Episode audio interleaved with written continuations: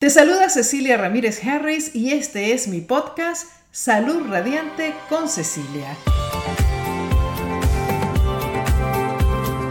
Aquí encontrarás entrevistas, noticias, consejos y mucha motivación para tener una vida sana.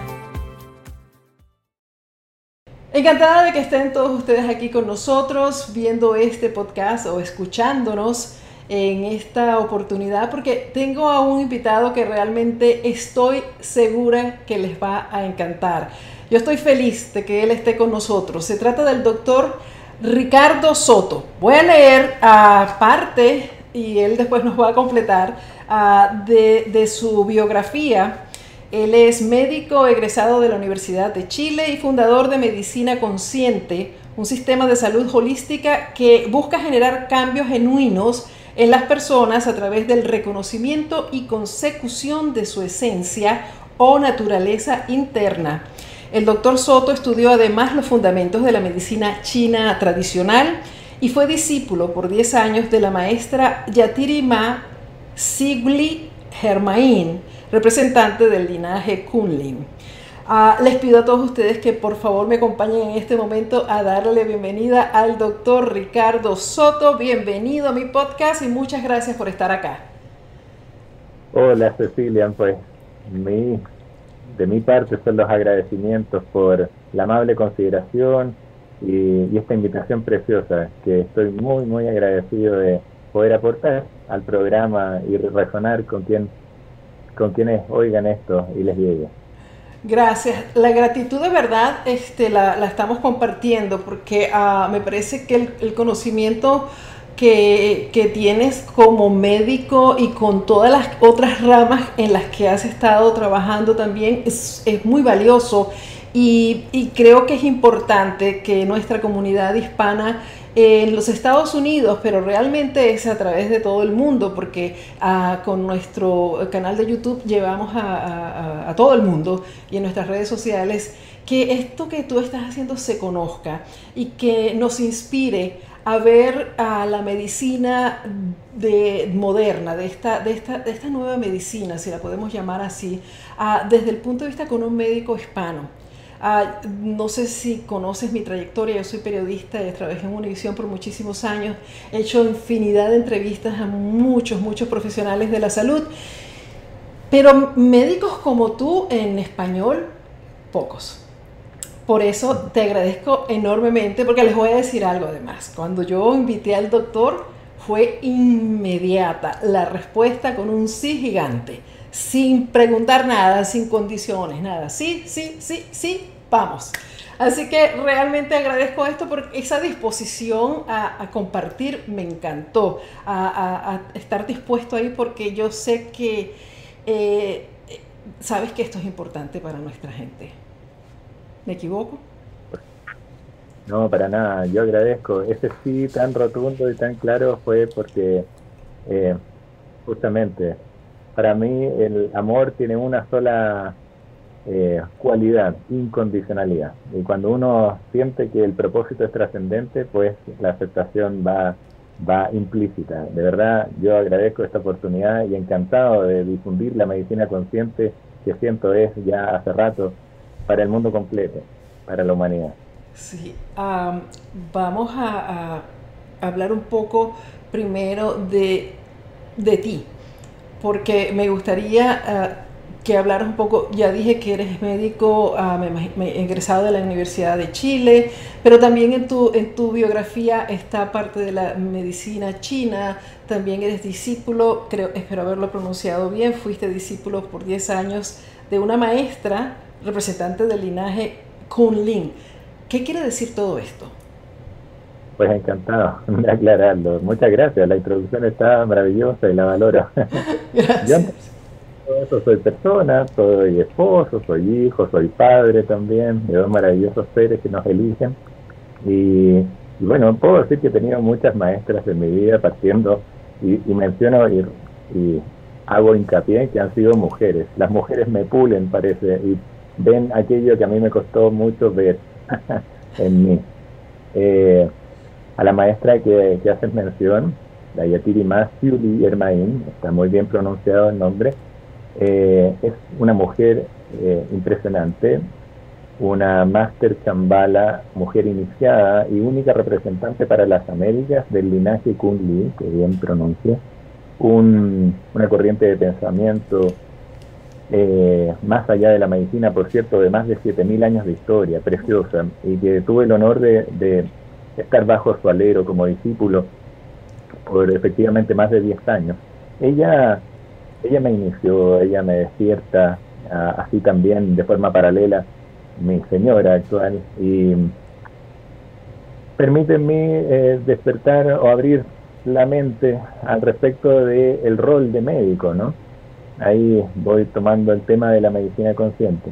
Eh, es hoy día comprendo, constituye mi misión de vida. Darle humanidad al acto médico, concebir la medicina como la oportunidad de promover conciencia, más allá de lo que acostumbrado, ¿no? De simplemente ir a menguar un síntoma, paliar un síndrome, o simplemente encontrar una causa fisiológica o fisiopatológica detrás de un desequilibrio para nosotros la crisis es una oportunidad de crecimiento, de crecimiento en conciencia. La crisis o la enfermedad está dada por cuánto nos olvidamos de nosotros mismos. Y eso podría desarrollarlo, si te parece.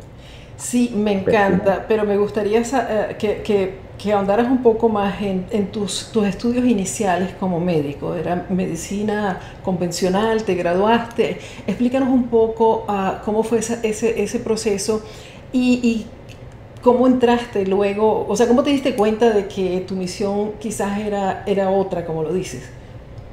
Encantado. Bueno, sí. Eh, tuve la oportunidad de estudiar en una preciosa universidad eh, aquí en Chile, la Universidad de Chile, y lleva su nombre porque efectivamente cumple con ese con ese concepto de universidad, de conocer toda la, la gama de la realidad de, una población como la chilena.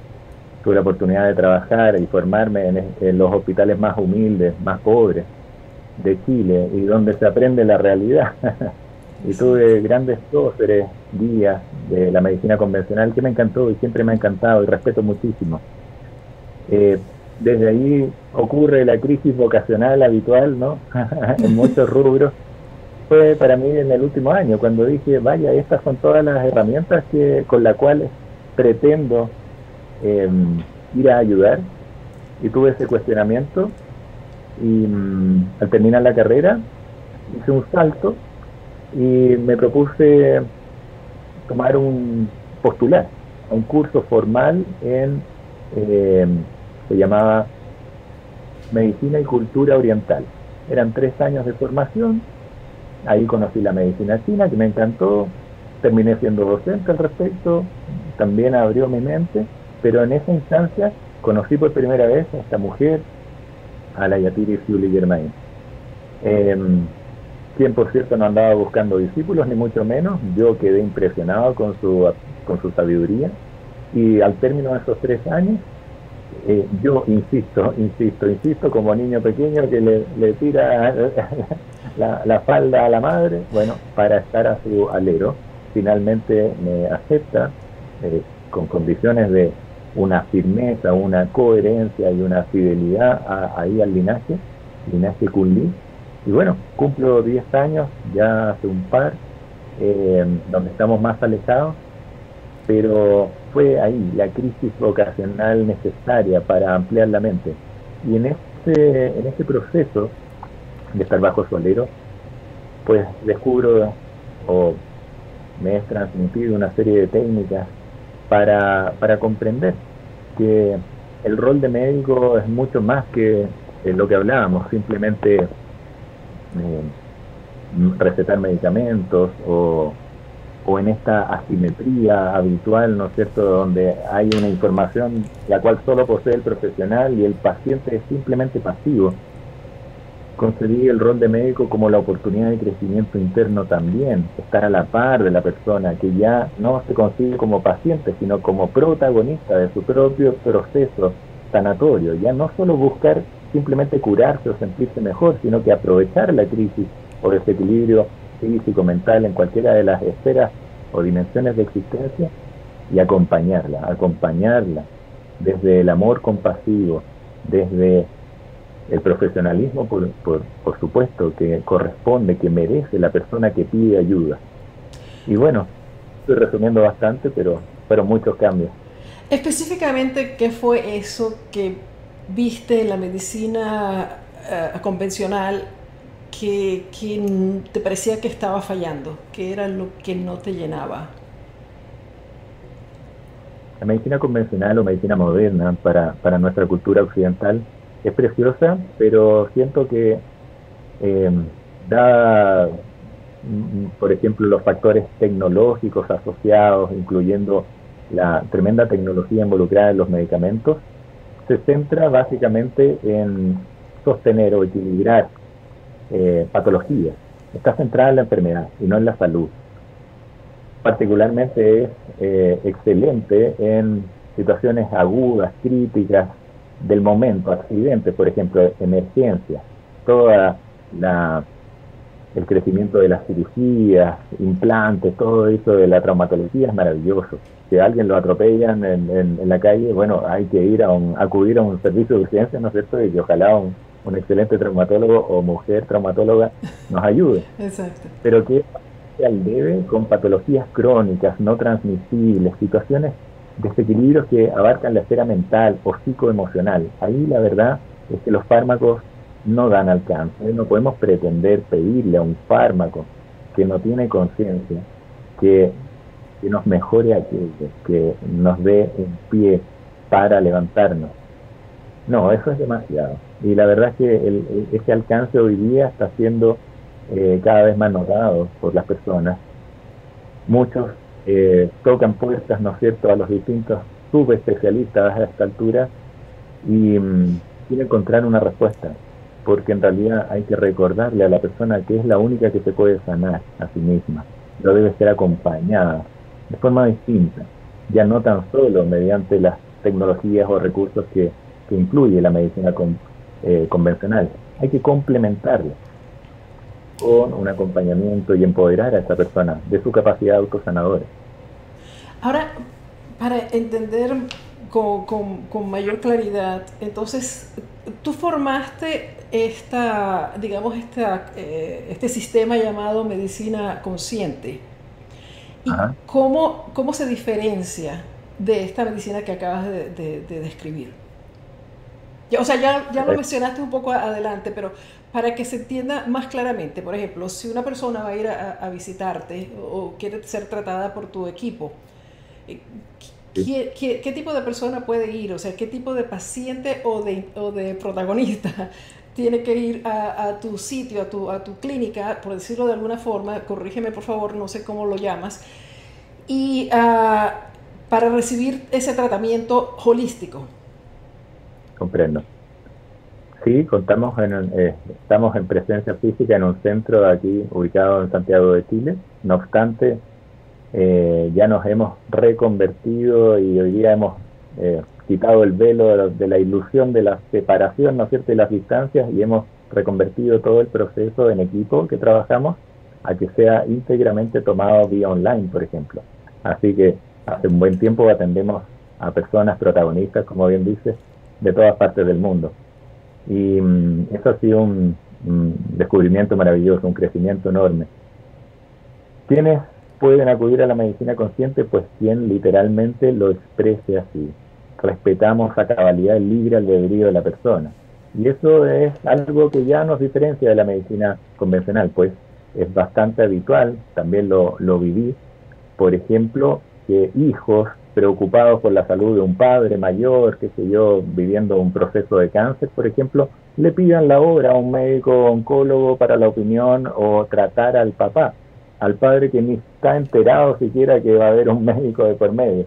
Eso para nosotros no es factible porque se está vulnerando el libre albedrío de la persona.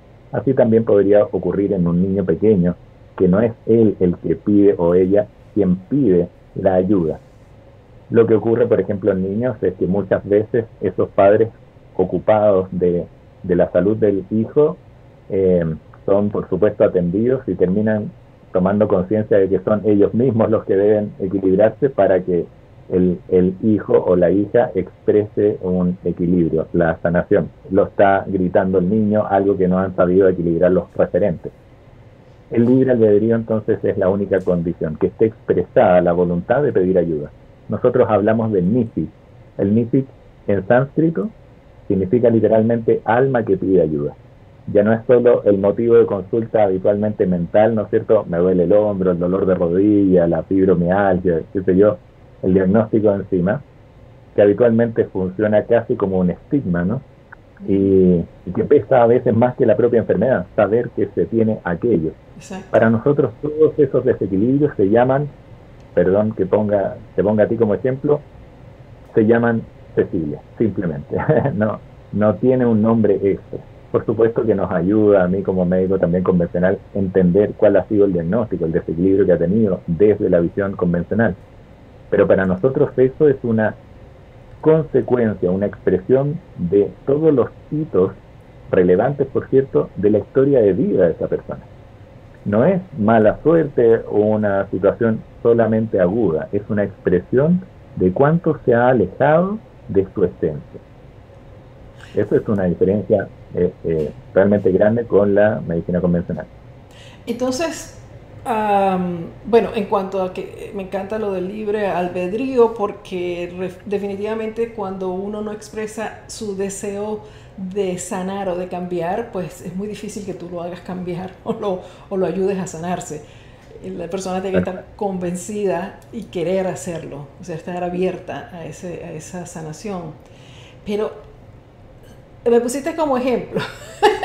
Vamos a buscar un ejemplo claro alguien tiene, ¿qué, te digo? Una enfermedad del corazón, o está mal, y ha ido, ha ido a su médico normal, a su cardiólogo, no consigue sentirse bien, está con aquella cantidad de medicinas, esa sería la persona que diría, voy a ver esta, esta alternativa, me cansé de este tratamiento que no veo, no veo salida, cada vez tengo más efectos secundarios, me, tengo inflamación, me siento mal, mi vida es un desastre y mi médico con todo lo que me ayudó con todo lo que podía.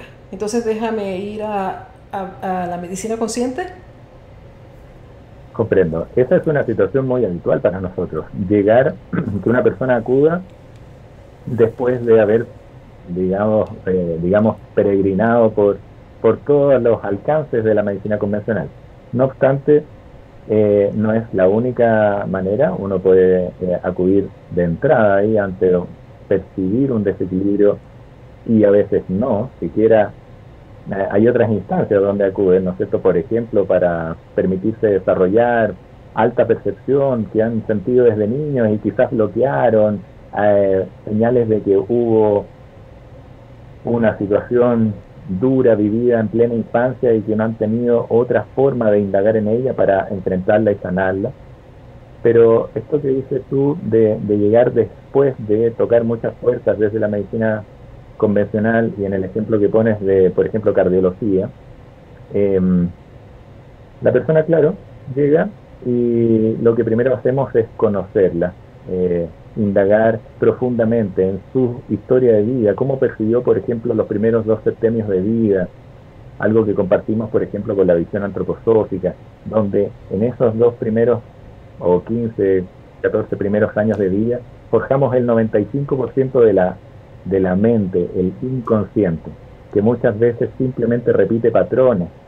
De modo inconsciente de los primeros referentes, madre o padre, por ejemplo, femenino y masculino. Y eso es eh, de vital importancia para dejar este loop vicioso, este círculo vicioso de simplemente repetir patrones y permitirle a la persona distinguirse entonces de sus ancestros y empezar su propia cosecha o vida autónoma, ¿sí? un crecimiento eh, en trascendencia. Esta persona que es escuchada y atendida así a cabalidad, luego se le acompaña, se diseña un acompañamiento en conjunto realmente personalizado, exclusivo para, perdón que te ponga de ejemplo nuevamente, para Cecilia, y entonces si estás con alguna situación, pensemos arrítmica del corazón, comprender cuáles son los hitos de vida que pudieron estar relacionados quizás con perder el sentido, la alegría de vivir, muy relacionado con el músculo cardíaco. eh, los vasos sanguíneos. Y por ejemplo el ritmo eléctrico tiene que ver con la música en la vida, la pasión por la vida. Si el ritmo que tenemos en el corazón no es casualidad, es un beat, es un, para quien sabe de música, es un ritmo que me permite no solo llevar una onda, sino vibrar a cierta frecuencia. Cuando por algún una gran una fuerte desilusión, por ejemplo, perdemos esa alegría de vivir esa pasión, es muy habitual que sobrevengan estas taquiarritmias o extrasístoles que se llaman desde la medicina convencional, situaciones de eh, pérdida de ese ritmo cardíaco. Y desde ahí corre, correlacionando con la propia historia de la persona, permitiéndole una liberación emocional y, en última instancia, acompañarlo a que sane desde el perdón genuino esas heridas abiertas muchas veces en primera infancia. Eso es precioso y la persona no solo se siente mejor, sino que podríamos decir renace, pasa a ser otra, una mucho más crecida, aprovechando la crisis. Wow, Esto es una alternativa a la medicina convencional. Siempre nos hemos planteado eh, y difundido como medicina complementaria y para nada alternativa. Yo que conozco la medicina convencional, eh, la valoro mucho, la respeto y cuando es necesario, por ejemplo, apoyarse de un pie farmacológico, pues lo hacemos, no hay ningún inconveniente. Pero se buscan las mejores herramientas para que esa persona busque ya no curarse, sino que sanarse. Todo lo que se busque afuera, Cecilia, muchas veces constituye simplemente un paliativo, si eso no va en complemento con la indagación profunda del real origen de lo que se está viviendo. Sí, doctor, hablemos un poco de eso, ah, porque me parece sumamente importante. Ah, muchas personas, como lo acabas de describir ahora mismo, ah, sufren, tienen males que realmente no tienen nada que ver con lo físico, sino es una manifestación física de un problema emocional. ¿Cómo, o sea, cómo puede suceder esto? si nos puedes dar ejemplos de enfermedades para que nuestro público entienda de que a lo mejor algunos de esos males que ellos están sintiendo pueden ser resueltos ah, de una forma diferente como lo hacen ustedes. Pues encantado. Eh, y siento que la situación que estamos viviendo actualmente como humanidad, la situación pandémica, nos da muchas oportunidades, particularmente de quitar el velo de la ilusión en muchos aspectos. Por ejemplo, eh, de la separación o separatividad. Eh, hemos creído quizás académicamente que es factible separar el cuerpo físico de la mente y la mente de las emociones y las emociones de la espiritualidad, como si fuera separable. Lo intentamos para que la mente, ¿no es cierto?, logre comprender, pero no es separable lo que ocurre en sociedad nos afecta, lo que ocurre incluso arriba astrológicamente, por supuesto que nos afecta, las mujeres lo sabrán con la luna, ¿no es cierto? El ciclo menstrual, bueno, no es tan lejano eso, no es hablar de esoterismo. Y las emociones siempre han sido el condimento de la vida y mucho más que eso, simplemente la señal de cuán vivos estamos, no es lo mismo estar vivo que vivir, ¿no es cierto? Y entonces son señales, son pistas, podríamos decir, de cuán alejados estamos de nuestra esencia. Permíteme desarrollar un poco de eso. Sí, por favor. Eh, tenemos, no hay otra Cecilia y no va a haber otra Cecilia. Y tú tienes un propósito trascendente que solo puedes aportar tú al todo que conformamos todos, ¿sí? al todo perfecto que, que constituimos todos. Pues en medida que encauces tu vida hacia eso, todo debiera fluir, el cuerpo, físico, la mente, las emociones, ir en coherencia y debiera estar gozando de salud plena, ¿por qué no felicidad? No obstante, todos, me incluyo por supuesto, nos vemos afectados por los diversos entornos o contextos que nos rodean en la vida. Por ejemplo, la familia, lo laboral, lo escolar en su momento, lo social, por supuesto. Cuán evidente es hoy. Y como todo ser vivo, incluyendo una célula, el ser humano inherentemente busca adaptarse a esos diversos entornos. En esa adaptación, Cecilia, muchas veces generamos una brecha una distancia con nuestra esencia. Tal brecha justifica, se nos olvida lo que somos, creyéndonos la, la adaptación, la versión adaptada de Cecilia, y aquella brecha justifica la crisis, el desequilibrio. Por ejemplo, no sé, un dolor de generalizado de tejido conectivo o blando llamado convencionalmente fibromialgia, por ejemplo, Cuando ese diagnóstico, que todavía parece una nebulosa desde lo médico convencional, simplemente se le da un pack de tratamiento que incluye un antidepresivo, un analgésico eh, de, larga, de larga duración, de larga vida media, y quizás algo más, un ansiolítico muchas veces, ahí no se está reparando nada, nada. Las personas que lo han vivido, este síndrome de fibromiálgico, pues sufren, se ven muy limitados y aún más cuando no son comprendidos desde lo que realmente sienten que les pasa, porque pareciera que están normales, que están sanos, todos sus exámenes salen bien, salen normales, pero esa persona está muy limitada, limitada físicamente, emocionalmente. Pues em, descubrir entonces cuáles son los hitos que han hecho que esa persona se aleje de su esencia, permiten comprender que ese tejido conectivo o blando también sabe llorar muchas veces. La fibromialgia en términos generales está asociada a eso que en español entendemos por melancolía, por nostalgia, por carencia emocional, habernos sentido abandonados o no pertenecientes a un grupo, a un todo. Eso suele ocurrir, ¿no es cierto? Por ejemplo, en primera infancia, cuando vimos que una madre no estaba disponible suficientemente para lo que yo exigía, o ocurre un quiebre y el padre se va y no vuelve, todas esas carencias, incluso no tan marcadas, aumentan, suman como factor psicoemocional para este desequilibrio llamado, por ejemplo, fibromialgia. Entonces, a esta persona se le debe acompañar a ir a ese real origen para que ella lo enfrente. ¿Y cómo se enfrenta eso? Pues no se trata de crucificar a nadie, ¿no? a, ningún protagonista de su historia. Comprender que su verdad es la percepción de aquel hito. En el ejemplo que daba de una separación de padres, un divorcio, por ejemplo, y el niño o la niña sentirse abandonado por un padre que se va de la casa, del hogar, no tiene la culpa el padre. El niño percibió quizás que era culpa de él o de ella la separación, que estaba implícito él en la decisión del padre de irse. Y esa percepción de culpa pesa a Cecilia enormemente. En mi experiencia, en medida que exista esta ilusión de culpa a nivel mental, el potencial de la persona va a estar autosaboteado para intentar redimir esta culpa. Esta persona va creciendo, pensemos mayor en, puestos de trabajo, le está yendo muy bien, y solo se va a hacer una zancadilla, se va a autosabotear para redimir la culpa que no ha sanado. Y esto, reitero, es una ilusión, es una ilusión mental, entonces podemos sanarla, quitarla, y el potencial de la persona llega a su, a su tope, a su máximo. Eso es maravilloso, es maravilloso, la persona cambia.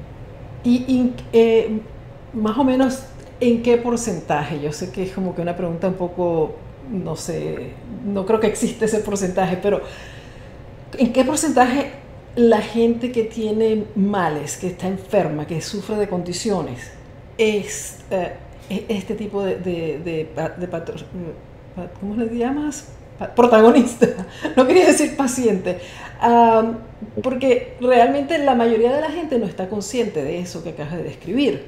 Las personas se sienten, se olvidan, como dices, se separan de su realidad, se creen esa realidad y es todo a nivel subconsciente, inconsciente, no están claras, no saben de qué, bueno, porque mi papá me abandonó a mi mamá, yo estoy actuando así. Es más, eso lo, lo niega. Si, si tú le llegas a decir esto, la gente dice, no, no, yo, superé eso hace años. ¿Qué tanta, qué tanta gente que, que tiene problemas de salud viene desde ese punto de vista, sufriendo esas enfermedades por ese tipo de, eventos que sucedieron en sus vidas? En mi experiencia, Cecilia, toda, toda situación, eh, crisis actual tiene un correlato psicoemocional de la propia historia de vida.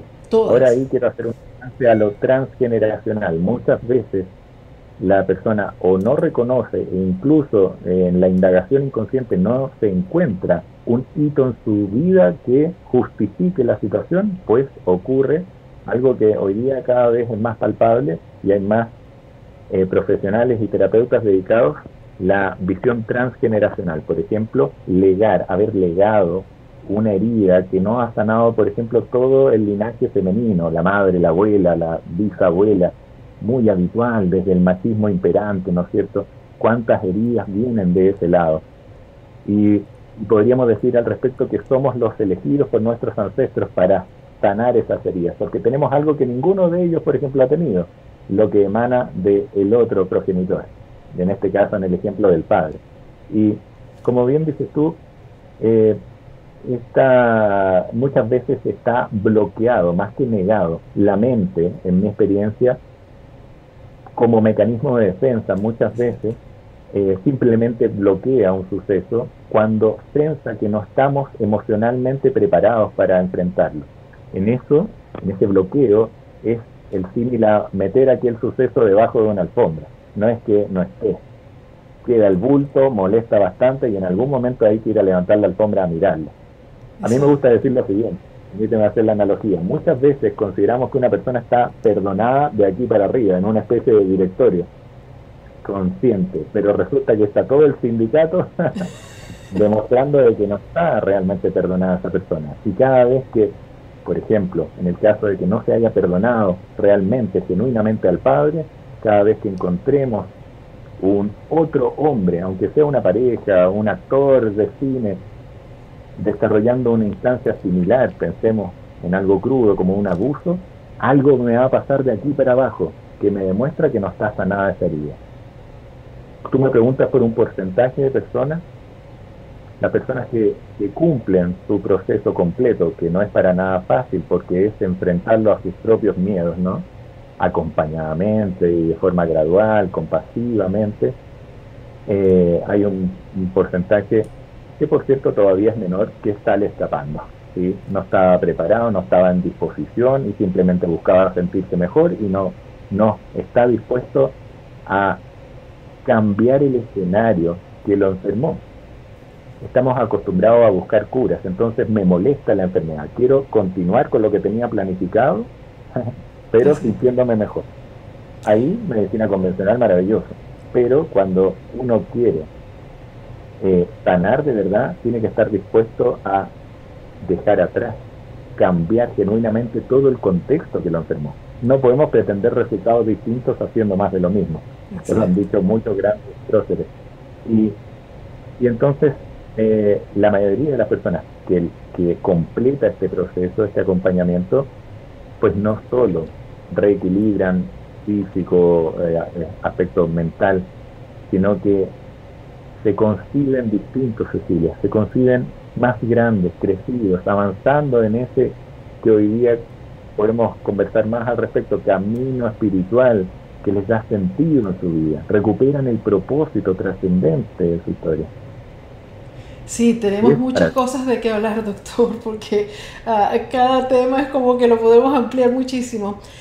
Es bien difícil ese tipo de terapias porque las personas tienen que eh, verse a sí mismas como tal como son y, esas desbloquear esas áreas de su vida es muy dolorosa, puede ser muy doloroso me imagino que por eso muchos pues deciden, no, esto no es para mí y, prefieren irse.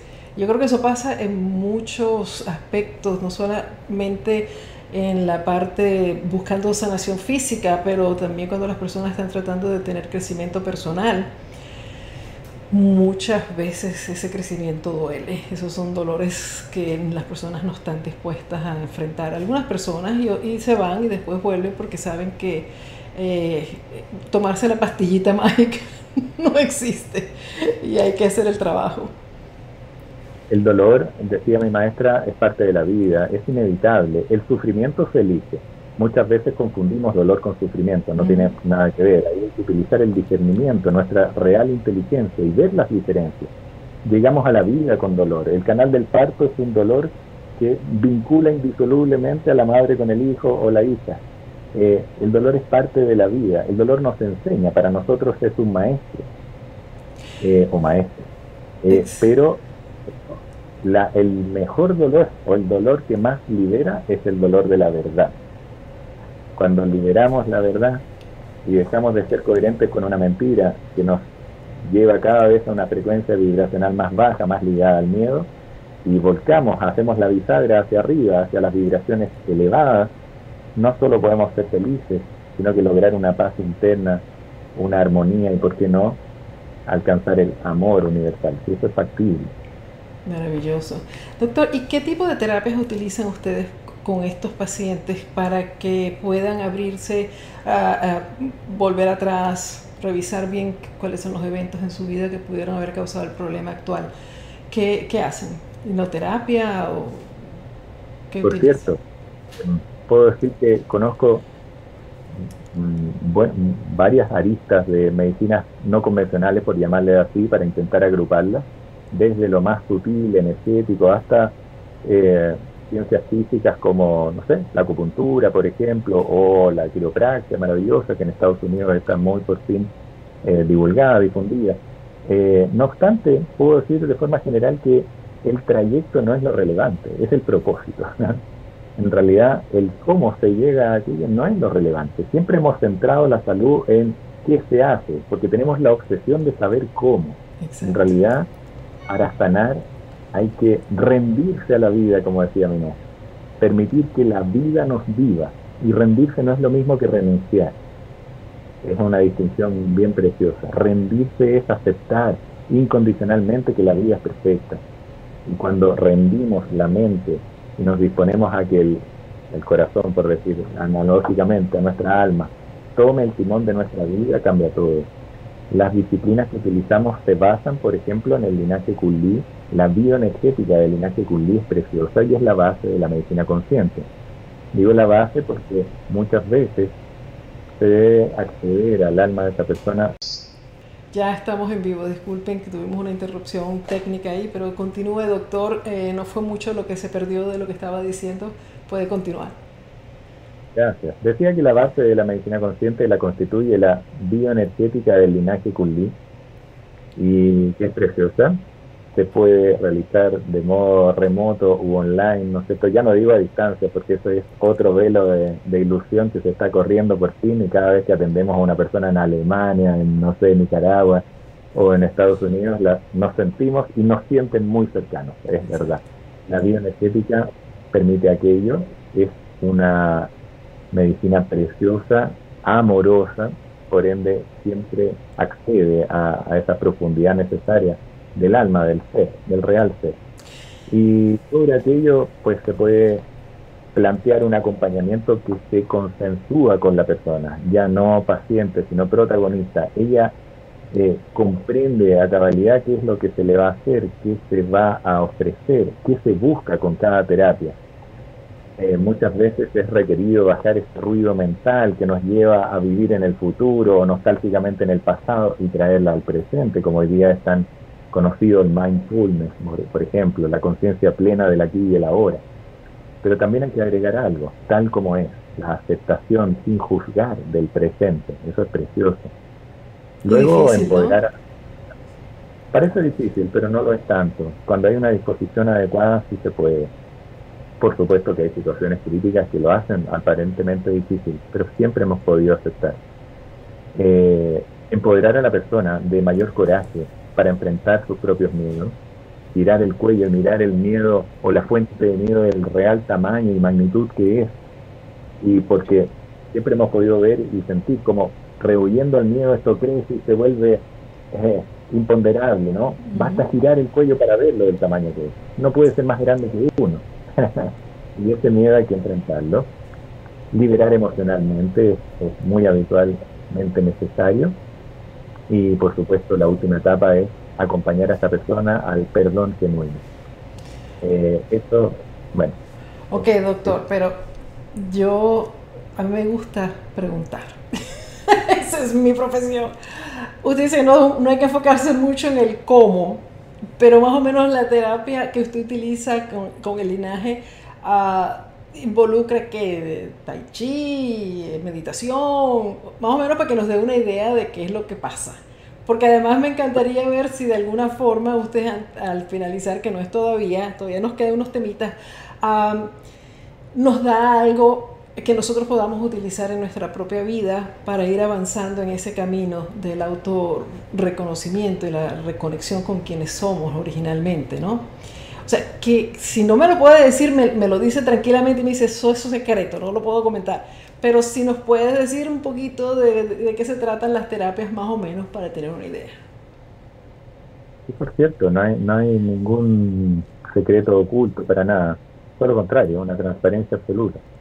Eh, lo primero es el respeto del libre albedrío. Si esa persona accede, pide ayuda y le hace sentido lo que le ofrecemos, que es algo muy transparente, eh, perfecto, se le invita y se acompaña desde ese primer momento. Eh, siento que eh, lo que quiere escuchar tiene que ver con la práctica, qué hacemos, qué se requiere. Simplemente, por ejemplo, para la bioenergética Kunli, poder recostarse cómodamente en una cama, en un sofá, donde la persona pueda tener privacidad, básicamente, una luz tenue, que puede ser una cortina cerrada, quitarse muchas veces los metales que habitualmente usamos, eh, colgantes, aretes eh, o cosas en los bolsillos, la tecnología, cuán habituales, habituados estamos a eso y muchas veces interfiere. Eh, nada más, nada más, simplemente la disposición. Quiero hacer real en eso, Cecilia. Estamos tan acostumbrados a, a la obsesión de saber qué tenemos que hacer, porque somos muy obedientes en mm. nuestra cultura occidental. Pero resulta que es justamente aquello lo que nos limita cuando queremos sanar. Porque si supiéramos cómo sanar ya lo habríamos hecho. Esto implica una, un rendir la mente a la obsesión de saber cómo. Porque cuando uno se dispone realmente a pedir ayuda, tiene que haber una entrega. Si bien el acto más activo del protagonista es justamente rendirse a disposición absoluta, a que su estrategia hasta ahora hay que reconocer que no ha sido la adecuada, porque si no estaría equilibrado. Y eso doblegar el ego en el fondo, que nos hace decir, pero ¿cómo? Si es que yo tengo que saber y ese tipo de resistencia. En este caso, se invita amorosamente a que se rinda la persona, se rinda la mente. En el presente no hay pelea, no hay resistencia. Y cuando se logra eso, se puede acceder a estas heridas originales. Como decía, una vez que se indaga profundamente en los hitos y se empieza a correlacionar con los síntomas físicos que están ocurriendo de forma aguda o actual, eh, esta persona empieza a juntar cabos sueltos y dice, pero claro, si estoy repitiendo la historia de mi madre, por ejemplo, y, ay, usted me dice que el páncreas está asociado, por ejemplo, a la velocidad mental que llevo en mi vida, pero claro, porque el páncreas es eh, el mejor administrador de la energía del cuerpo y no, no tiene ojos para afuera, le hace caso a lo que ocurre mentalmente. Y si esta mente está siempre anticipada, siempre en amenaza de que falta dinero, de que algo puede ocurrir, el páncreas se sobreexige, extrema su secreción de insulina y eso es muy habitual, la resistencia a la insulina, una posterior diabetes, por ejemplo. Estoy simplemente dando un ejemplo. Pero cuando la persona toma conciencia de aquello, se percata de lo relevante que es detener un poquito la mente. Cuán sanador es la quietud. Pero nuestra vorágine de vida occidental parece eso una flojera, ¿no es cierto? Como perder el tiempo, un acto ineficiente. Pues ahí tenemos mucho que aprender de los pueblos originarios, de las personas grandes o los mayores que sí han sabido aquietarse. Sí. Por algo ya y Doctor, me, encanta, me, aclaró, me aclaró mis dudas eh, de, periodista. Estamos ahora mismo viviendo una crisis y usted habla de, tomar las crisis como oportunidades. La crisis del, coronavirus que está azotando al planeta eh, pues ha afectado la, la salud emocional de casi todos. Me encantaría que usted nos hablara un poco, ya ha hablado usted de cómo el estrés nos puede hacer daño y esto muchas personas en este momento están viviendo un nivel de estrés espantoso, continuo. Ah, eh, si, si, usted desde su perspectiva nos pudiera decir eh, cómo ve esta crisis y cómo podemos sacarle provecho. Pues agradezco mucho el comentario y la oportunidad de explayarme en esto. Eh, siento que estamos realmente siendo privilegiados de estar viviendo las primeras etapas del mayor crecimiento en conciencia que ha tenido la, humanidad nunca. Eh, y esto implica una vivir y transitar por una crisis pandémica, como le decimos a esto. Estamos enfrentados más allá de un germen, estamos enfrentados a la incertidumbre, la estamos palpando. Nadie, ni el más aventureros u osados de los economistas, por ejemplo, que tienden a, vislumbrar el futuro, ¿no es cierto?, eh, en términos científicos concretos, puede dar certeza de qué va a ocurrir de aquí a un mes. Y la verdad es que eso siempre ha ocurrido. Por más perceptivo que podamos reconocernos, no tenemos certeza de qué va a ocurrir mañana, ni siquiera en cinco minutos más. Pues ante esa incertidumbre, Cecilia, siempre hemos tenido dos caminos. El primer camino es no aceptarlo, no aceptar la incertidumbre, y ahí sobreviene el miedo. El miedo podríamos definirlo, así lo hizo un gran maestro Sufi, Rumi decía, el miedo es la no aceptación de la incertidumbre, no aceptar que no sabemos. Eh, y así se alimenta el ego y bueno, todas las, las, disrupciones que eso implica. Pero está el otro camino, la posibilidad de aceptar la incertidumbre y retomar el juego de la vida, aventurarnos. ¿Qué vas a hacer mañana? Pues no lo sé, mañana veré. ¿Qué es lo que disfruto y valoro? El aquí y ahora, el presente. Valoro lo que ya soy, lo que hago y lo que tengo. En ese orden, ser, hacer, tener. Y ahí cambia todo. Porque el futuro, la verdad, no importa. Voto la obsesión de planificar o creer que puedo controlar algo.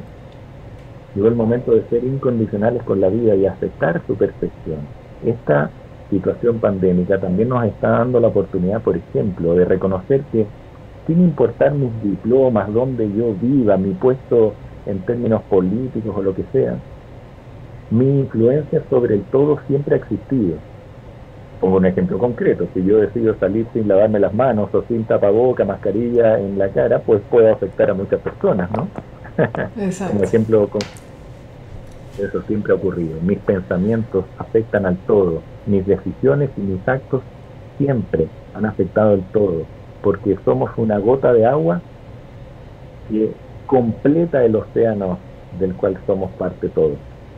No somos menospreciables como el ego nos hace creer. Somos únicos y distinguirnos así y volvernos a valorar, que no es lo mismo que creerse mejor que alguien, ¿no? Eh, nos permite tomar conciencia de este gran todo que formamos. Eso es una maravilla. Doctor, y también yo pienso que el, mensaje tan grande que nos está dando la vida con, esta pandemia, con este virus, o sea, porque no es ni siquiera un país, una ciudad, eh, una mala suerte aquí, tú sabes, que, hubo un derrumbe en una ciudad, una inundación, se murieron varias personas, es, es el planeta completo y, siempre hemos comentado los cambios que se dieron inmediatamente en la naturaleza, cómo cambió nuestro planeta, cómo el planeta empezó, e, es, como un reclamo, como necesito desintoxicarme, me están matando ya, ¿no? Por favor, quédense en sus casas, no salgan. Y eso a, mí me parece que también eh, tiene que ver con la salud del planeta, no solamente con la salud de nosotros y, ya es una salud, digamos, a un punto más profundo de, que nosotros tenemos que hacer ahora mismo un cambio de conciencia, de, darnos cuenta de que no podemos seguir como estábamos. Absolutamente de acuerdo, ahí estamos resonando absolutamente en la misma frecuencia, Cecilia. Valoro mucho lo que dice. Ya no podíamos pretender como humanidad continuar siendo tan inconscientes de lo que somos de lo que formamos parte. La naturaleza no es para el ser humano. Somos la naturaleza también. Somos la única especie que se le ocurre desarmonizar el, el, el, ser vivo que nos acoge. Cuando decíamos desde la medicina consciente que es el olvido de lo que somos lo que nos enferma, bueno, nadie sabía cómo iba a venir de vuelta el remesón de la madre que eh, corrige a este hijo malcriado, ¿no es cierto?, que prepotentemente se olvida de la madre, eh, de la madre naturaleza, me refiero, nuestra Pachamama. Teníamos un correctivo y lo estamos recibiendo así guardarnos, confinarnos en nuestros hogares, por decirlo así, ha permitido que haya menos ruido, que los animales salgan a la calle, que hayan peces en los, canales de, Venecia. Aquí en Chile empezaron a bajar los pumas de la cordillera a la ciudad. Y eso no es casualidad. Ellos estaban esperando que hubiera menos ruido de esta única especie que se le ocurre derrumbar y exterminar a otra no podíamos pretender seguir tan inconscientes con el planeta, nuestra madre, y esta ecoconciencia es la que trae la nueva, la nueva generación, los jóvenes, los niños que están naciendo, vienen con ese chip incorporado y nos, nos, nos toca a nosotros, esta generación bisagra, constituir el modelo para guiar a esos seres que van a cambiarlo todo. Pues para eso tenemos que cambiar, somos nosotros los invitados a cambiar. El universo capacita a quien se autoescoge. ¿Y cuando nos autoescogemos? Cuando nos disponemos a reconocer que no los hemos hecho bien. Y esta es la gran indicación del famoso virus o situación pandémica. Muy de acuerdo con Así es, doctor. Ah, ya casi vamos a terminar la entrevista y me encantaría si usted nos puede dar eh, algún tip, algún consejo, algo que podamos hacer, como le acabo de decir a, todos los que estamos viendo, qué podemos hacer en nuestras casas para eh, reconectarnos con nosotros mismos, recordar quiénes, quiénes somos, cuál es nuestra misión, nuestro propósito de vida y de alguna forma conectarlo con lo que está pasando en el planeta, como cuando empecemos a salir de nuestras casas, a, que la vida vuelva a la normalidad, ¿qué podemos nosotros traer nuevo para ofrecerle a nuestra Pachamama? Maravilloso. Gracias por esta oportunidad. Eh, estamos viviendo las primeras etapas de la nueva era, que es la era de los no gurús. Los grandes maestros y avatares ya han venido y entregaron su mensaje. Ahora el desafío es ser coherentes con eso, vivir en conciencia con aquello, pero en hacer vivo los conocimientos. ¿De qué sirve googlear eh, lo que dijo Lord Buda, por ejemplo, y tenerlo acá? Hay que llevarlo puesto, hay que ser ese conocimiento. Eh, y entonces ahí la invitación es, en lo concreto, preguntarse habitualmente varias veces al día, ¿para qué está ocurriendo lo que me está ocurriendo? Para qué, no por qué. El por qué lo responde este cerebro, el para qué lo responde un segundo cerebro, más abajo. Y no digo cerebro eh, al arboleo, acá hay un conjunto neuronal que se ha menospreciado desde la anatomía y medicina, lo ligado al pericardio, a la glándula timo, por ejemplo, más allá del músculo cardíaco. Decir corazón tiene que ver con el cuarto chakra, ¿no es cierto?, por el cual amamos y nos venimos a relacionar. Eh, pues preguntarnos para qué cambia todo, porque no lo va a responder esta parte, lo responde una parte más sabia, que no tiene límites de las creencias. Y preguntarnos entonces, ¿para qué me está ocurriendo o para qué está ocurriendo? Sería una pregunta aún mejor. ¿No se está ocurriendo como humanidad lo que estamos viviendo? ¿Para qué? Y ahí cambia todo, porque no se presenta una, no una solución eh, concreta, sino que un sentido de vida un propósito trascendente. Cuando buscamos responder el para qué, estamos accediendo al origen real, lo que nos, nos puede sanar. Cuando simplemente respondemos el por qué, estamos buscando una cura, un paliativo, ¿ah? algo temporal que el cuerpo o la mente va a saber eh, volver a exigir atención para reencauzarnos. Esta es la era de la verdad, Cecilia, de la honestidad. Y es una tarea individual empezar a sacar nuestras verdades. Fíjate cómo está ocurriendo en toda orden de cosas. Gobiernos y la corrupción están siendo desnudadas, estamos viéndola, estamos exigiendo coherencia. Los pueblos que despertamos con el despertar social previo a esta situación, y que serán todos en el mundo, particularmente en Latinoamérica, estábamos exigiendo coherencia. Si me piden que no partan haciéndolo. También deberíamos decir nosotros, ¿y cómo andamos por qué? ¿Cuánto de eso que exijo lo he hecho ya? Eso es fundamental, coherencia. Eso es sacar la verdad.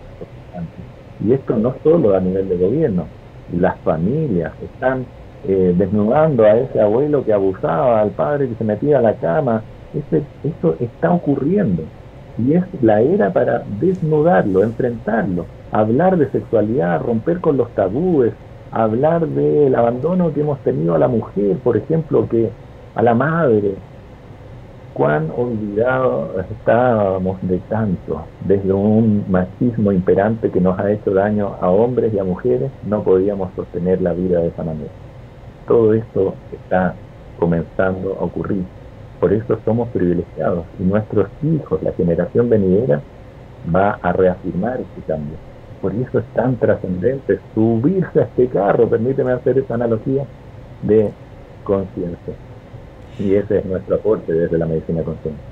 Wow, me encanta, me encanta. Y realmente, este, oyéndolo hablar así, sí uno se siente como que ese privilegio del que hablas es real. Uno se siente como que qué maravillosa oportunidad nos está dando la vida ser protagonistas o partícipes de esta pandemia, de tener esta oportunidad de hacer ese cambio, de que cada uno de nosotros tengamos en nuestras manos el, preguntarnos el para qué me está pasando esto, qué voy a hacer con esto, cuál va a ser mi, nueva actitud, qué, he hecho yo, qué, cómo estoy comiendo, qué estoy haciendo en mi cuerpo, qué le estoy dando a, mis hijos, qué estoy poniendo en mi mesa, eh, qué aire estoy respirando, qué estoy haciendo con mi casa y con mi planeta. Entonces me encanta lo que me dijo porque, y yo estoy segura que quienes están escuchando también, eh, es como una especie de optimismo que aparece cuando lo ves así, ah,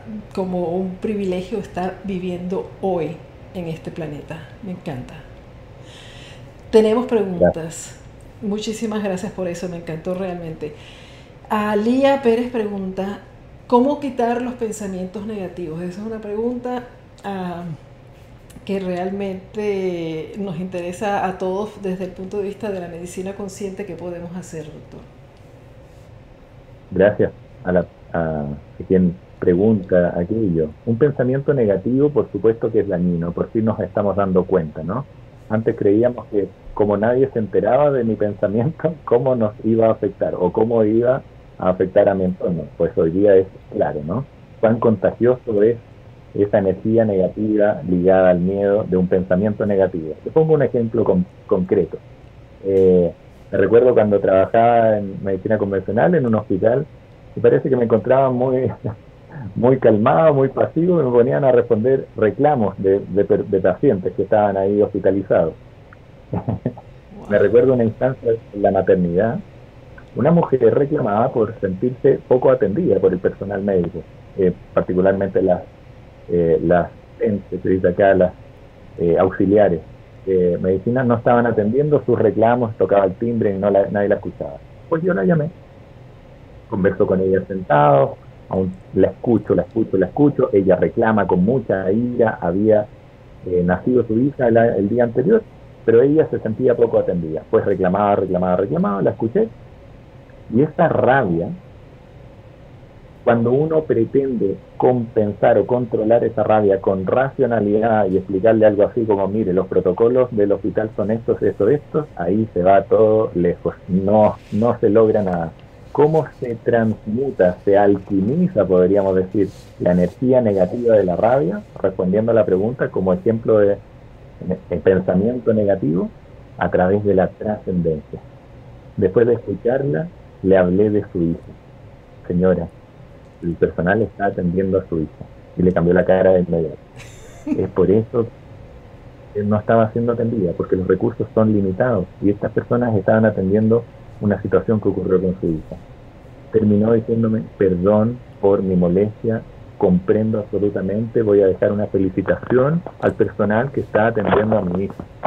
Es como lo que ocurre, por ejemplo, con una mujer, perdón que ponga a puras mujeres de ejemplo, una mujer que por X del día transgrede sus límites y cae en el alcohol, en drogas, qué sé yo, hasta el día que se entera que está embarazada. En ese momento deja de pensar en ella, consigue que está afectando a un ser inocente y puede dejar todas las drogas así de un día para otro con un poder que siempre estuvo guardado dentro de ella, al ver y percibir trascendencia, ver más allá del ombligo, como decía mi maestro. es un ejemplo de transmutación, de alquimia de, una energía pues, negativa. Entonces sería como buscarle otra, la trascendencia de esta situación que me está provocando pensamientos negativos comprendo, es que el pensamiento negativo es muy amplio, ¿no? Por eso dice el ejemplo de la, del cólera.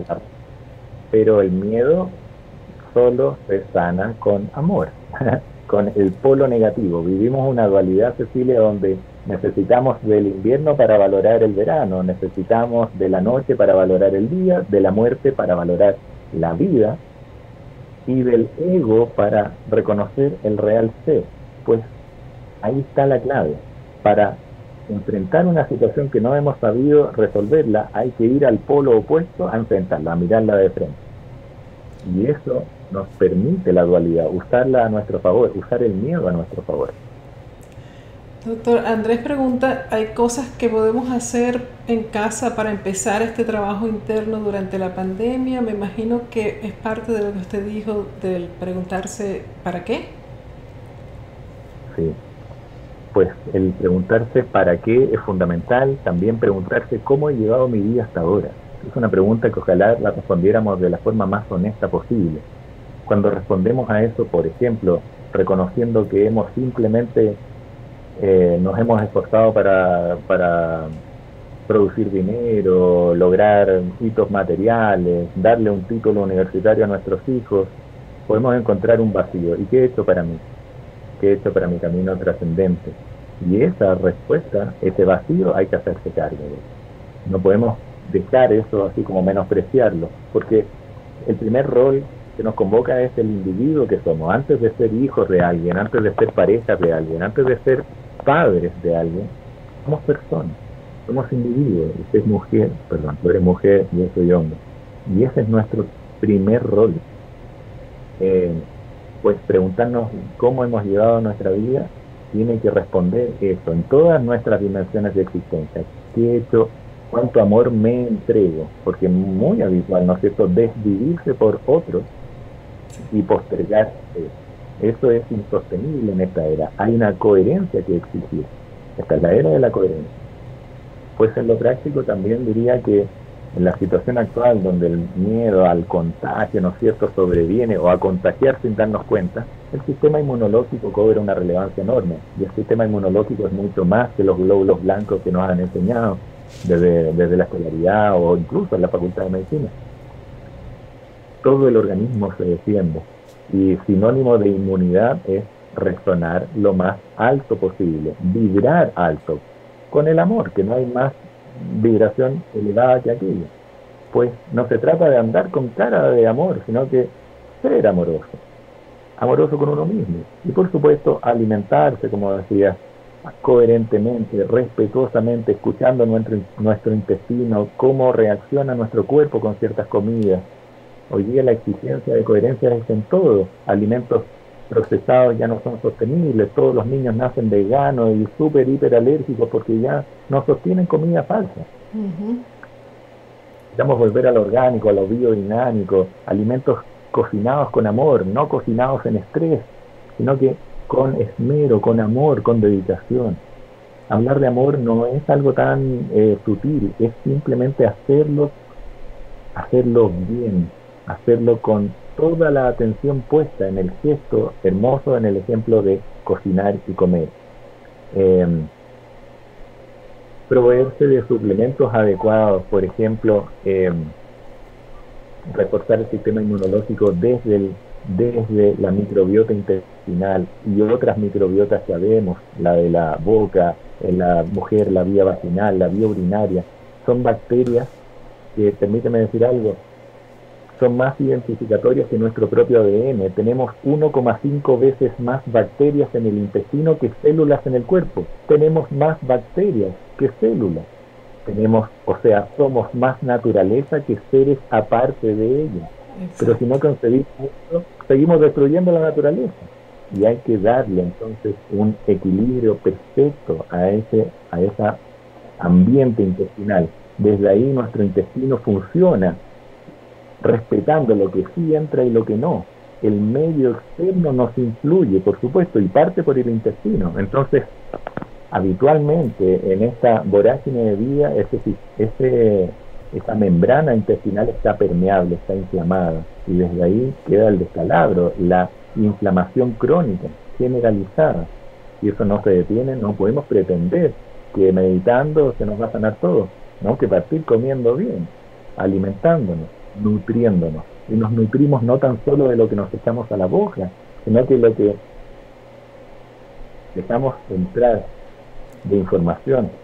Hoy día los medios de comunicación eh, masivos están llegando al colmo de la infusión de miedo. Parece una película de terror ver el noticiero, ¿no es cierto?, con el número de contagios y fallecidos. Terrible, sí.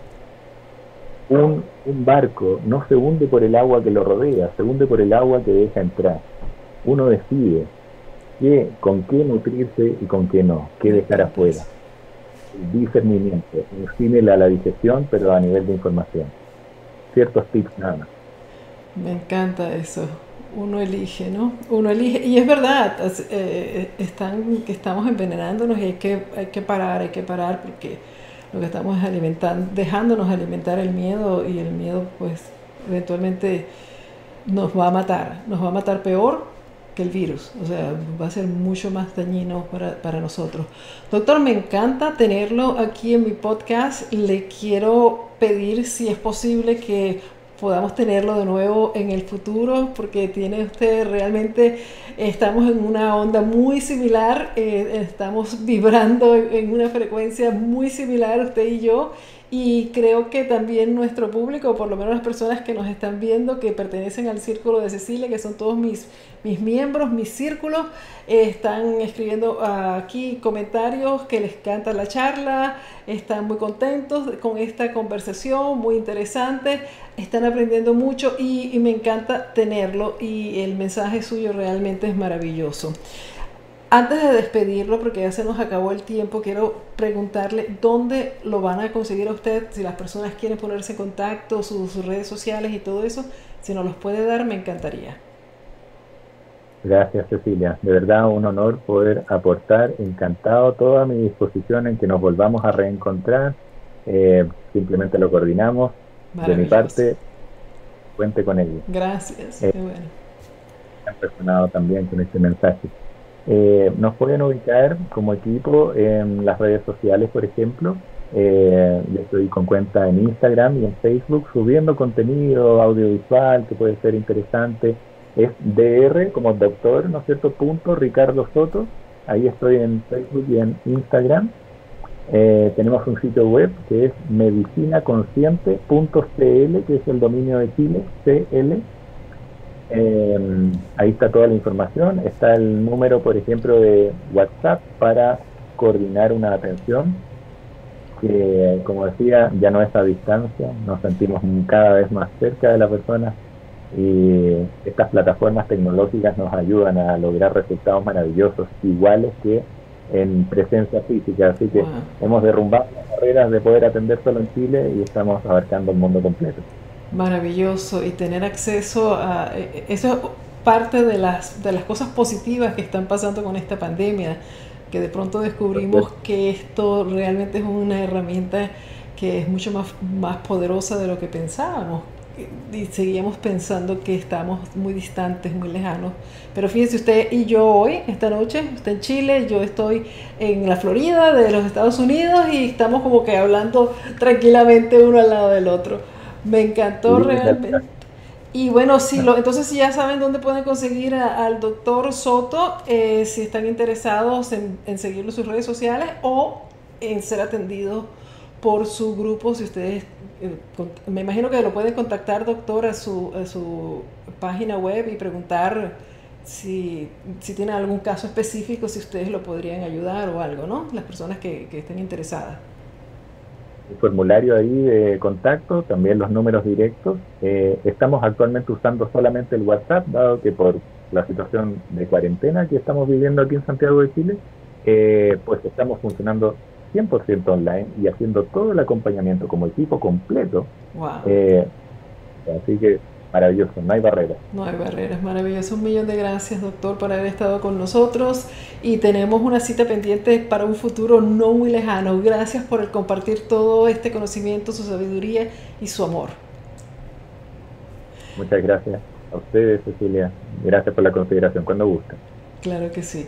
Y a ustedes amigos, muchísimas gracias por su atención aquí a mi podcast Salud Radiante con Cecilia. Si les gustó y estás viéndolo en YouTube, por favor dame un me gusta, suscríbete a mi canal, sigue por mis redes sociales, déjame tus comentarios y además si tienes curiosidad de saber qué es el Círculo de Cecilia y cómo ser miembro, pues visita el círculo de Cecilia.com. Hasta la próxima. Chao.